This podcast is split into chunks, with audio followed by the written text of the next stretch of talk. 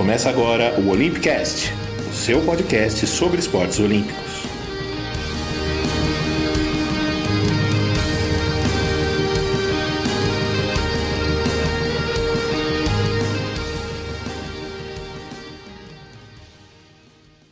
Olá, tudo bem? Bom dia, boa tarde, boa noite, bom momento. Eu sou Fernando Cesarotti e este é o Olympicast edição 35. E nós estamos em janeiro, pleno verão. Quer dizer, um verão pelo menos aqui dos lados de São Paulo esquisito, muita chuva, pouco sol. Mas, na verdade, nosso papo aqui não tem nada a ver com isso. O papo hoje aqui é gelado. A gente inicia hoje uma série de episódios sobre o próximo grande evento olímpico, os Jogos de Inverno, que serão realizados em Pequim, na China, no mês que vem, de 4 a 20 de fevereiro. Antes disso, claro, o tradicional parênteses, siga Olympicast nas redes sociais, especialmente no Twitter e no Facebook, para acompanhar nossos episódios, os nossos comentários, inclusive sobre os Jogos em Pequim. Né? A gente não vai conseguir fazer uma cobertura factual 100% do tempo, mas vamos estar de olho nas principais competições. E claro, assine o feed no seu agregador preferido de podcasts para que os nossos episódios apareçam belos e formosos direto no seu celular. Bom, agora é hora de fechar o casaco, colocar o gorro, os óculos de sol para encarar desafios na neve e no gelo. Vamos entender, afinal de contas, que tal é a Olimpíada de Inverno. Esse instrumento aí que você está ouvindo é uma nickel harp, é um instrumento típico sueco mistura de violão com violino e cítara. Na verdade, o instrumentista segura como se fosse um violão ou uma guitarra, mas o braço é um pouco mais largo, parecido com o braço da cítara, né, com mais cordas, e o músico usa um arco para tocar como se tivesse com um violino ou um violoncelo na mão. Esse é um instrumento tradicional ali dos países nórdicos, principalmente na Suécia, e foi modernizado na virada do século XIX para o XX por músicos como August Bolling, autor dessa música chamada Polska, que a gente ouve na interpretação do grupo Fatan. E por que tudo isso? Porque é lá na Suécia que começa a nossa história. Os Jogos Olímpicos de Inverno são fruto de uma competição chamada os Jogos Nórdicos. Eles foram realizados pela primeira vez em 1901, justamente em Estocolmo, capital sueca, sob o comando de um então tenente-coronel do exército sueco chamado Viktor Gustaf Balk. Sr. Balk já tinha 57 anos e havia passado a maior parte da sua carreira militar dedicado justamente à instrução esportiva, ensinando modalidades às recrutas e se dedicando à criação de clubes e até de jornais para fazer a cobertura dos esportes. Para contextualizar essa época, e vale lembrar isso tá no primeiro episódio do Olympicast, quando a gente fala sobre a retomada do movimento olímpico, esse é um período em que o mundo começava a entender a prática esportiva como um elemento de bem-estar para o corpo e a alma e também como um fator de negócios e de mobilização de massas. E todo esse interesse, claro, aproximou o Balk dos grandes mentores do esporte europeu na época, entre eles, é claro, o francês Pierre de Fred, o nosso barão de Coubertin, o grande responsável por estarmos aqui hoje. Os dois ficaram amigos, o Balk fez parte da fundação do Comitê Olímpico Internacional em 1894, durante o congresso realizado na Universidade de Sorbonne, em Paris. No mesmo ano, ele assumiu a presidência da União Internacional de Patinação, que era a sua especialidade. Ele criou até um salto que leva seu nome, que é usado até hoje. E claro, ele quis puxar a brasa para a sardinha dele tentando sem sucesso inserir os esportes de gelo e neve nos Jogos Olímpicos, mesmo que eles estivessem acontecendo em pleno verão europeu. Puxar brasa para sardinha, vamos combinar, não é a melhor das metáforas para se falar de Olimpíadas de Inverno, evidentemente. Mas o fato é que em 1901 né, um ano depois, então, da segunda edição dos Jogos Olímpicos Modernos, em Paris, o Balk comandou a organização dos Jogos Nórdicos, a primeira competição internacional exclusiva de esportes disputados sobre o gelo e a neve. Lá em Estocolmo aconteceram algumas provas que são disputadas até hoje bobsled, o skeleton, a patinação artística e de velocidade, o esqui alpino, o esqui de saltos. Também houve algumas competições de verão, como esgrima e natação, além de uma corrida a cavalo de longa distância. A segunda edição dos Jogos Nórdicos aconteceu em 1903, em Christiania, na Noruega, e o evento voltou a Estocolmo em 1905. Mas ele sempre se limitou aos países da região, né, os chamados países nórdicos, situados ali no norte da Europa, região da Escandinávia e os arredores. Além de Suécia e Noruega, participavam Dinamarca, Finlândia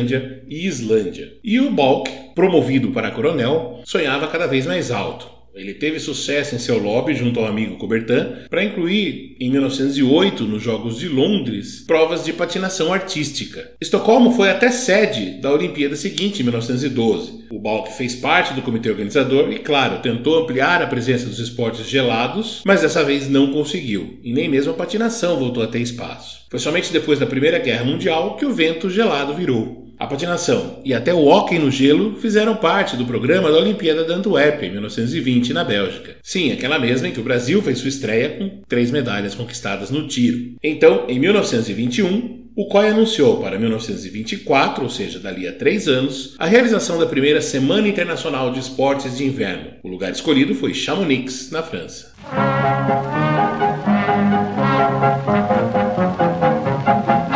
Les amateurs de chansons réalistes, la plus batte des Javas. Je vais vous raconter une histoire arrivée à Nana et Jules raconter ça... No dia 25 de janeiro de 1924, a música mais popular da França era essa canção que você ouve ao estilo dos velhos cabarés, La Plus Basse de Javas, uma letra satírica em que o compositor e humorista Georgios contava a história de um flerte mal sucedido. Elle lui dit j'ai le béguin sur un air de Javin. Il répondit tant mieux sur un air déjà vieux.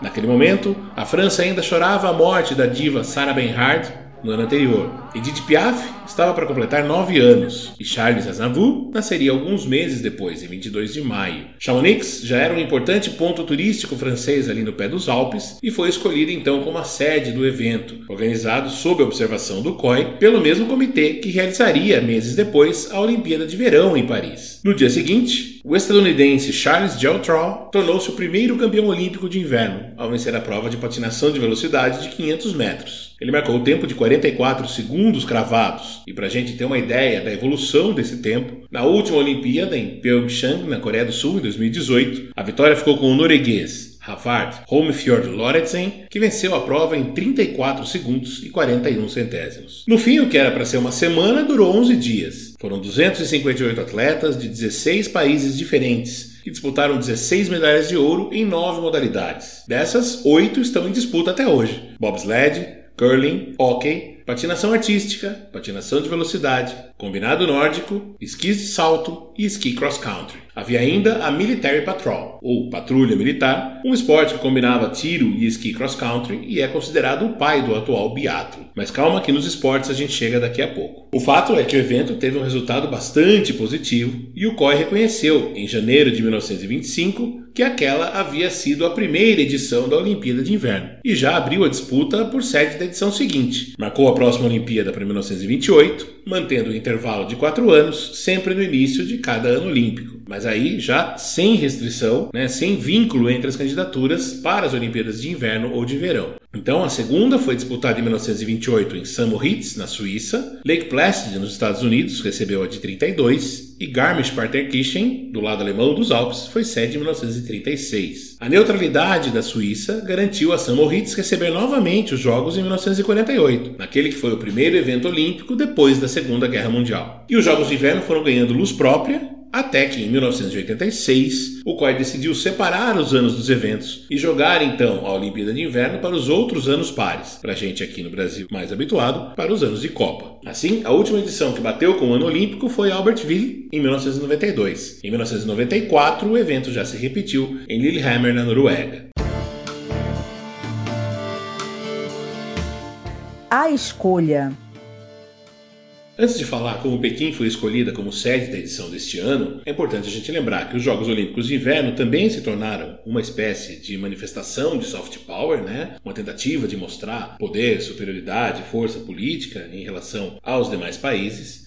E com isso, eles se tornaram, inclusive, o ponto central de um escândalo de compra de votos dentro do Comitê Olímpico Internacional. Aconteceu nos anos 90, durante o processo de escolha da sede da Olimpíada de 2002. Salt Lake City, nos Estados Unidos, fazia sua quinta tentativa para sediar a Olimpíada e dessa vez jogou pesado, pesado demais. Os membros do comitê de Salt Lake faziam acusações veladas de que a derrota para Nagano no Japão, na escolha anterior, havia sido fruto de um melhor tratamento aos eleitores, entre aspas, usando um eufemismo muito famoso nos Estados Unidos para suborno que é wined and dined, ao pé da letra vinhados e jantados, ou seja, que os votantes tinham sido convencidos à base de jantares suntuosos e tudo mais. O fato é que a cidade, capital do estado de Utah, venceu a eleição em 1995 com muita facilidade, 54 votos e uma vitória já no primeiro turno contra Quebec, no Canadá, Sion, na Suíça e Östersund, na Suécia. Em novembro de 1998, no entanto, explodiu o escândalo. Um membro do comitê executivo do COI denunciou uma oferta de suborno feita por carta que prometia pagar os estudos do filho de um eleitor do COI em troca do voto. Depois, as denúncias foram ampliadas. Os subornos ofereciam ainda dinheiro vivo, terrenos no estado de Utah e doações para campanhas eleitorais. Sete membros do COI foram condenados e expulsos. Agostinho Arroyo, do Equador, Sérgio Santander Fantini, do Chile, Zein El Abdin Ahmed Abdelgadir, do Sudão, Lamine Keita, do Mali, Charles Mukora, do Quênia, David Sikulumi Sibandzi, de Suazilândia e o mais famoso deles, Jean-Claude Gangá, do Congo. Gangá era um longevo dirigente, que havia ficado conhecido já nos anos 60 como o pai do esporte africano, por ter sido um dos líderes do movimento para que os atletas do continente fossem mais integrados às grandes competições. Em 1976, em Montreal, foi ele quem encabeçou o boicote das nações africanas por causa da presença da Nova Zelândia, que tinha furado o apartheid para fazer uma temporada de amistosos de rugby na África do Sul. Nós contamos essa história com mais detalhes no Olympicast 22. Esses senhores aí foram banidos, os chefes do comitê local de Salt Lake também foram expulsos, foram substituídos, mas o resultado da votação não mudou. E os jogos aconteceram mesmo na cidade, que é conhecida como a sede mundial da Igreja de Jesus Cristo dos Santos dos Últimos Dias, né, popularmente conhecida como a religião dos Mormons. Anos depois, outras denúncias mostraram que de fato o comitê organizador de Nagano havia, entre aspas, exagerado em níveis de hospitalidade ilegítimos e excessivos na campanha em que recebeu os votos para ser sede dos Jogos de 1998. Todos esses casos fizeram com que o COI adotasse regras mais duras e por escrito para as campanhas. Ainda que denúncias semelhantes tenham acontecido, por exemplo, anos depois, com a própria Pequim, né, como a gente comentou também episódios atrás, acusada de, entre aspas, comprar votos africanos para os Jogos de 2008 com obras de infraestrutura. Dessa vez, a escolha de Pequim tem a ver, no entanto, com uma outra mudança de paradigma para as candidaturas olímpicas. Em vez de gastos exorbitantes com áreas que depois serão pouco úteis, o objetivo agora é reaproveitar ao máximo os espaços. E Pequim, que não é necessariamente conhecida como uma cidade gelada, vai organizar novamente as cerimônias de abertura e encerramento no belíssimo Ninho do Pássaro, seu estádio olímpico. Os jogos de curling vão ser no Cubo d'Água, que foi a arena dos esportes aquáticos em 2008. O ginásio usado no vôlei receberá as provas de patinação em velocidade em pista curta. E a arena que teve a ginástica 14 anos atrás, agora será o palco do hockey, entre muitos outros reaproveitamentos. As provas de montanha vão ser em Zhangjiakou, um tradicional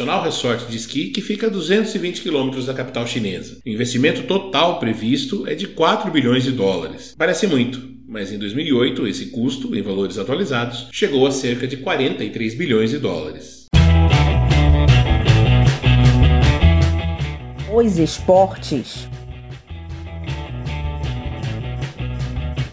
Pequim vão ser 109 provas em 15 modalidades. E aqui a gente vai falar rapidamente de cada uma delas. É um guia rápido, não tem a pretensão de ensinar como que é o esporte, né? A gente não vai detalhar muito, porque o tempo também não é muito longo, mas a gente vai aqui dar uma explicação bem básica. Sugiro que vocês entrem nos perfis dos Jogos Olímpicos, no site do Comitê Olímpico Internacional. Lá vai ter boas explicações de como praticar esses esportes. Vamos começar pelo esqui né? Para começar, que são quatro modalidades diferentes, quatro modos distintos de usar um esqui. E olha que você não imaginava que tinha mais do que uma. Aliás, cada uma delas requer esquis diferentes, com diferentes tamanhos, pesos, materiais e tudo mais. Os saltos são a prova mais plástica, né? E pelo menos para gente que não é do ramo, a mais impressionante, aquela que parece a mais difícil. Eles são divididos em normal hill e large hill, salto normal e salto alto, de acordo com a altura da montanha e a distância de queda. E vence então quem chegar mais longe? Não necessariamente. Né? O resultado é uma combinação entre a distância, as condições do vento e o estilo do atleta durante o salto, ou seja, a postura do corpo, como ele consegue controlar as pernas, né? manter os esquis paralelos e tudo mais. Tudo isso recebe uma nota de cinco jurados, corta a maior nota, corta a menor nota, as três notas fazem uma média e tudo isso vai para uma contagem. Cada atleta salta duas vezes, depois vai para a final e depois na final as melhores somas de nota levam as medalhas. O esqui alpino, que é também chamado de downhill é a prova de velocidade sobre esqui. Mas como você já deve ter visto, não necessariamente basta ser o mais rápido. É preciso superar também as bandeirinhas, né? Em alguns casos você tem as provas de slalom, ou seja, precisa ter habilidade para cruzar as bandeirinhas no lugar certo para não ser penalizado com um acréscimo no tempo. O esqui cross country é como uma maratona. Os atletas têm que deslizar pela neve, geralmente em pistas retas ou até na subida às vezes, e vence quem chegar primeiro em distâncias que podem ir até 50 km na prova masculina. A mais longa feminina é de 30 km.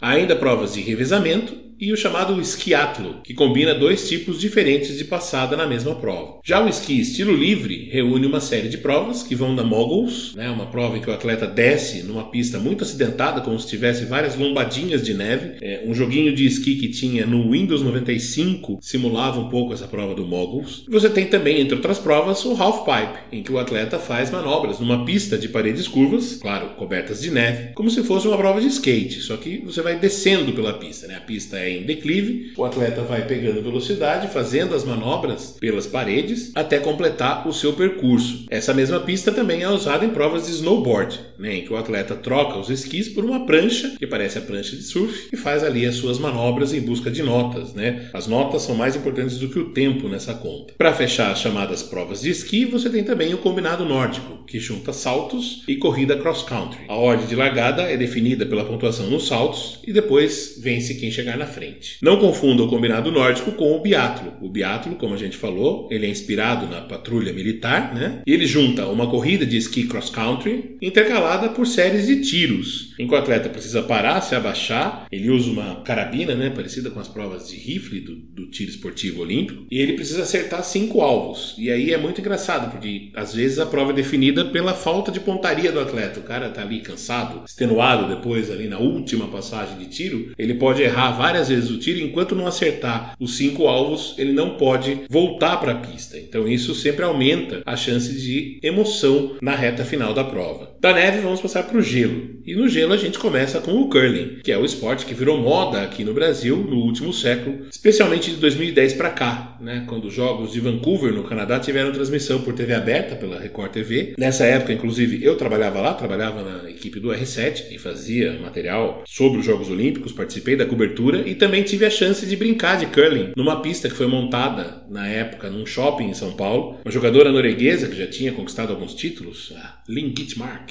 ela veio para fazer uma propaganda, né, e ensinar as pessoas a brincar de curling ali, né. Então, para quem nunca viu ou para quem não entende, mais ou menos é um esporte parecido com a nossa bocha, famoso esporte de senhores que não necessariamente estão em boa forma física. No caso do curling, são times de quatro atletas que eles empurram pedras de granito numa pista de gelo que tem 45 metros de comprimento por 5 de largura e alvos pintados nas duas pontas, né, tanto que eles vão andando de um lado para o outro durante a partida. Eles jogam as pedras de uma extremidade à outra e tem que posicionar essas pedras o mais perto possível do centro do alvo. Como é liberado bater livremente nas pedras do adversário, acaba virando uma espécie de pancadaria pensada, um xadrez gigante em que cada entrada, ou seja, cada conjunto de oito pedras atiradas por quatro jogadores, duas cada um, ela é definida realmente nas últimas pedras e a pontuação é pela quantidade de pedras da mesma cor que um time consegue manter mais perto do alvo. Pode somar de um até oito pontos na mesma entrada e aí quem soma pontos na entrada seguinte começa, né? Para os dois times terem alternância, embora às vezes aconteça, né? Do time que joga a última pedra não conseguir vencer. Vence quem somar mais pontos após 10 entradas. E uma curiosidade do curling é que os atletas não usam patins, né? Eles usam pequenas palmilhas com ponta de ferro ou de aço por cima dos sapatos para poder deslizar na pista. Já o hockey no gelo, esse sim sobre patins, é um dos esportes mais tradicionais, como a gente viu, presente antes mesmo da criação da Olimpíada de Inverno e protagonista protagonista de grandes eventos e grandes histórias que a gente vai abordar na próxima edição do Olympicast. Basicamente, no hockey, são times de cinco jogadores, sendo um goleiro, que se enfrentam sobre patins numa quadra ou rink que tem 60 metros de comprimento por 30 de largura isso a medida olímpica. A medida da NHL, a bilionária liga disputada nos Estados Unidos e no Canadá, é de 61 por 26, é uma quadra um pouco mais estreita. O jogo é disputado em três tempos de 20 minutos e, claro, vence quem faz mais gols. Não é uma bola, é um disquinho chamado puck que o atleta precisa usar bastões para movimentar. Vence quem faz mais gols se tiver empate, tem prorrogação. E se a igualdade persistir, o shootout, que é aquela decisão por pênaltis, em que o atleta sai com a bola lá do meio da quadra para tentar fazer o gol. Os Estados Unidos tentaram repetir isso no futebol no começo da MLS, lá nos anos 90, não deu muito certo. Mas no caso da final olímpica, não vai ter shootout. O jogo depois da prorrogação vai virar morte súbita, com prorrogações de 5 minutos até que enfim saia um gol. Os patins também são usados nas provas de velocidade,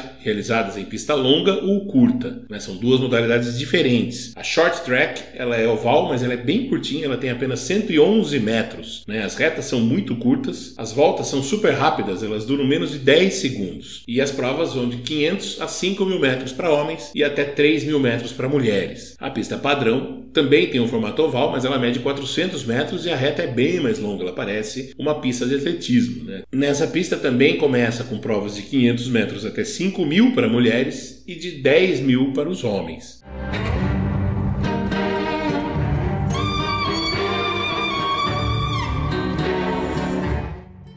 E um pouco de música agora para falar da mais bela das provas sobre o gelo, que é a patinação artística. São cinco provas valendo medalhas, a individual masculina e feminina, a prova por equipes feminina e as duas provas com casais. A patinação livre, que é mais formada na atleticidade dos movimentos, essa que tem os saltos mortais e as maiores acrobacias, e a prova de dança, a dança mais focada no lado artístico, no movimento dos pés e na sincronia do casal durante a apresentação. Essa música que a gente está ouvindo é um trecho da apresentação Medalha de Ouro em Pyeongchang 2018, feita pelos canadenses Tessa Virtue e Scott Moir.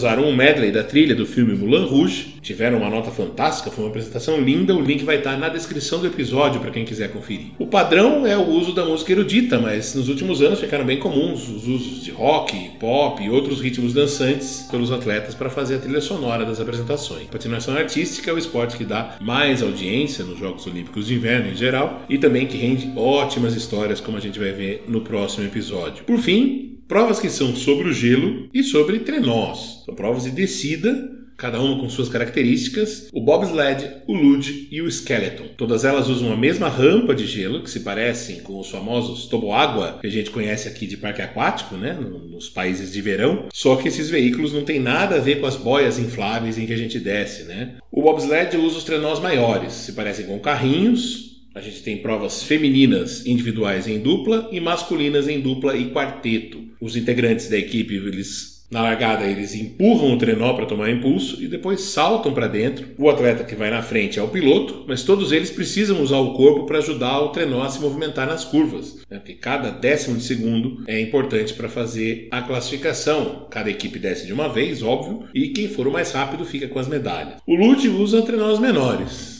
que são de certa forma parecidos com o nosso bom e velho carrinho de rolimã. Os atletas vão deitados de costas, controlando as curvas e a derrapagem do tobogã com o corpo. São quatro provas: feminino individual, masculino individual e em dupla, e revezamento, em que um homem, uma mulher e depois uma dupla descem um atrás do outro, saindo assim que o trenó anterior chega lá embaixo. A soma dos tempos é que determina o vencedor. O skeleton usa um trenó ainda mais leve, que se parece um pouco com uma prancha de bodyboarding, e a posição é a mesma. O atleta desce deitado de peito para baixo, cabeça para frente. De novo, vai controlando com o corpo a descida, a inclinação, a velocidade, e quem chegar primeiro fica com a medalha de ouro. Quadro de medalhas.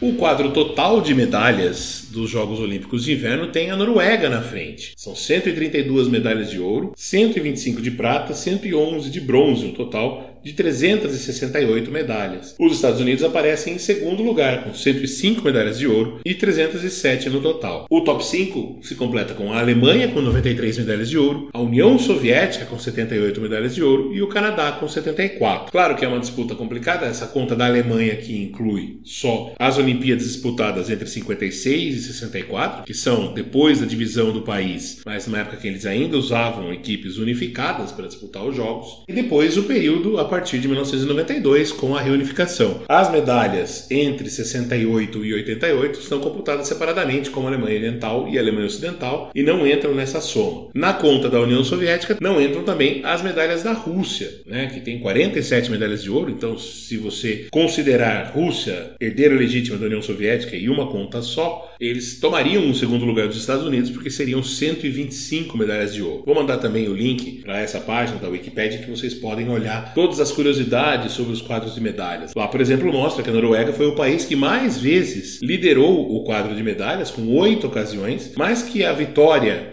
nos Jogos de 2018 na Coreia, interrompeu uma fila de 16 anos, já desde 2002 que a Noruega não ficava em primeiro lugar, e antes disso o país também tinha ficado outros 34 anos, desde 1968, sem ficar no topo do quadro. Né? A União Soviética liderou sete vezes esse quadro de medalhas, quase todo o período em que competiu, entre 52 e 1988, eles só não venceram essa de 68 e a de 84, que o título ficou com a Alemanha Oriental. Os países, obviamente, que têm invernos mais seletivos, mais gelados, são os países que estão ali mais perto das conquistas. Em Pyeongchang, a Noruega venceu com 14 medalhas de ouro, 14 de prata e 11 de bronze, com a Alemanha em segundo, o mesmo número de medalhas de ouro, a decisão ficou na prata, foram 14 de ouro e 10 de prata. O Canadá ficou em terceiro, Estados Unidos em quarto e a Holanda surpreendeu ficando em quinto lugar no quadro de medalhas.